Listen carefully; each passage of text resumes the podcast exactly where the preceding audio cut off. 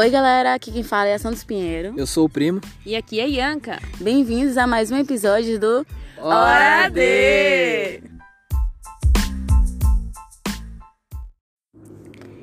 E hoje é hora de falar sobre a lei do abate no Brasil, a qual autoriza a derrubada em pleno voo de aeronaves civis suspeitas de envolvimento no tráfico de drogas. Destacaremos a relação entre a elaboração da lei do abate, a política de guerra às drogas propagada pelos Estados Unidos e as preocupações estratégicas dos militares brasileiros acerca da segurança da região amazônica. Para isso, utilizaremos como base o artigo de título Lei do Abate, Guerra às Drogas e Defesa Nacional.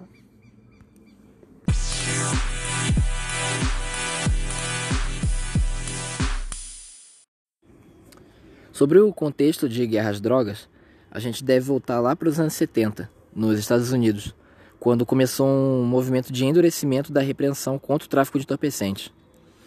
Richard Nixon, em 1968, ficou famoso por defender a restauração da lei da ordem, focando bastante no crime nas cidades. Só que o governo não tinha o poder jurídico para atuar nessa área. Então, quando ele se elegeu, ele começou a alterar algumas leis administrativas para o Distrito de Colômbia, que aí sim tinha uma, uma administração federal mais direta. Essas mudanças incluíam mecanismos de ações mais duros contra o uso de drogas, já que Nixon acreditava que isso era o motivo para o aumento da criminalidade. Ao longo do governo dele, o problema foi cada vez mais se fixando na agenda política norte-americana e se estendendo inclusive para a ameaça do tráfico internacional de entorpecentes. Já em uma nova fase, com Ronald Reagan, Além do narcotráfico internacional, o foco também foi nas ameaças terroristas. Por trás de todas essas mudanças estava o esforço para redefinir as prioridades da segurança nacional, já que estava num contexto de guerra fria e uma crescente crítica sobre os orçamentos militares. A crescente importância das políticas antidrogas norte-americanas em países produtores levou ao desenvolvimento de programas destinados a conter a rede aérea de transporte do tráfico. Basicamente, a lei do abate está inserida no combate às drogas, concepção essa criada e difundida pelos Estados Unidos, com uma justificativa para utilizar recursos que, na verdade, eles não tinham muita explicação para usar.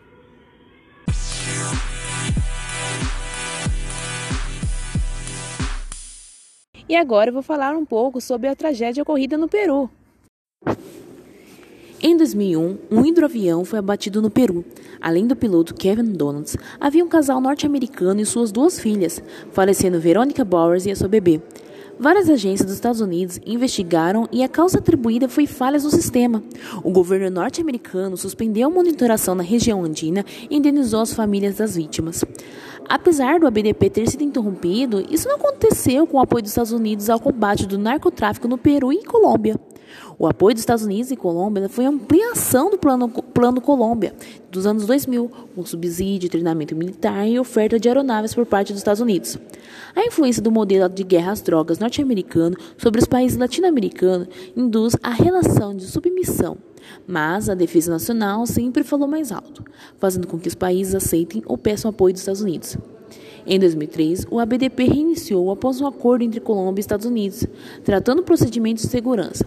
As operações com rastreamento e abate teriam participação de militares americanos ou empresas privadas contratadas pelo Departamento de Estado. Além disso, a empresa Eric ficou responsável pelo apoio ao programa na Colômbia, uma estratégia para reduzir os riscos de participação direta de militares dos Estados Unidos em ações na Colômbia estabeleceu-se monitores de segurança para abortar missões se houvesse divergência com militares colombianos. O efeito imediato do maior controle de espaço aéreo foi a mudança das rotas aéreas para as regiões da fronteira entre Brasil, Colômbia, Peru e Venezuela, onde se tem dificuldade para combater os voos ilegais associados aos problemas legais e políticos para ações militares. O advento da lei do abate no Brasil exige a, re, exige a reflexão sobre as repercussões das políticas dos Estados Unidos para a América Latina, levando em conta o possível controle do espaço aéreo em toda a região amazônica.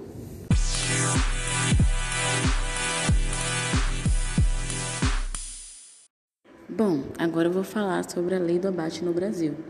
O documento, que possui a justificativa oficial para a proposição da lei do abate brasileira, trata da dificuldade de adotar procedimentos coercitivos contra aeronaves suspeitas, em virtude do texto do Código Brasileiro de Aeronáutica não traduzir com a devida clareza a ideia de que, em situações extremas, sejam aplicadas a aeronaves infratoras, ainda que civis, medidas rigorosas.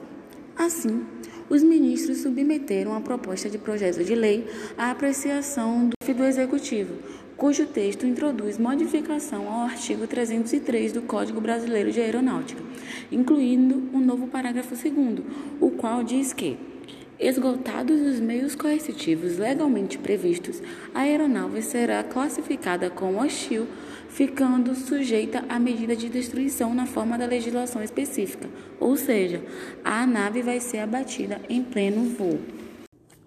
Como a destruição de aeronaves em tempos de paz trata-se de ato gravíssimo, a redação final da Lei da Abate atribui ao Presidente da República a competência para a ordem final de destruição, porém, prevê a possibilidade de delegação da responsabilidade a outra autoridade.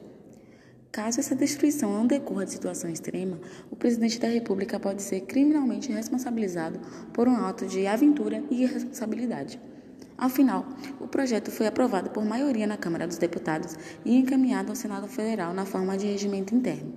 No Senado Federal, o projeto de lei tramitou sem demais controvérsias, passando pela Comissão de Relações Exteriores e pela Comissão de Constituição e Justiça, sendo finalmente sancionado em 5 de março de 1998.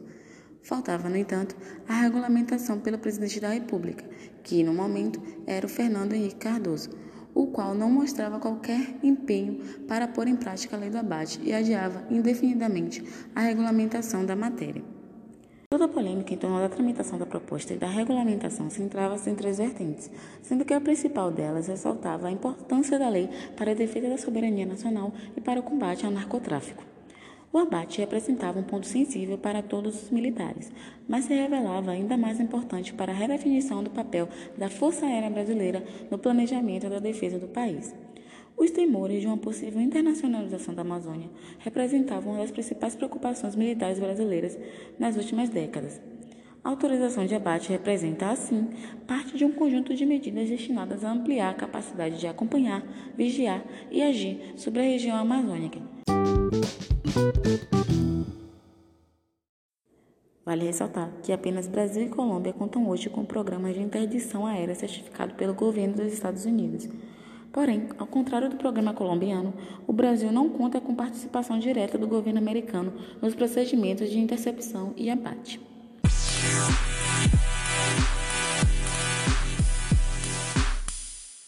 E como vemos no episódio de hoje, a lei do abate no Brasil é um assunto delicado e problemático, já que pode envolver pessoas inocentes em tragédias fatais, como visto na tragédia do Peru. Bom, vamos ficando por aqui. Espero que tenham gostado. Na próxima semana voltaremos com mais um episódio. Não esqueçam de compartilhar com seus amigos. Tchau, tchau. Até a próxima, pessoal.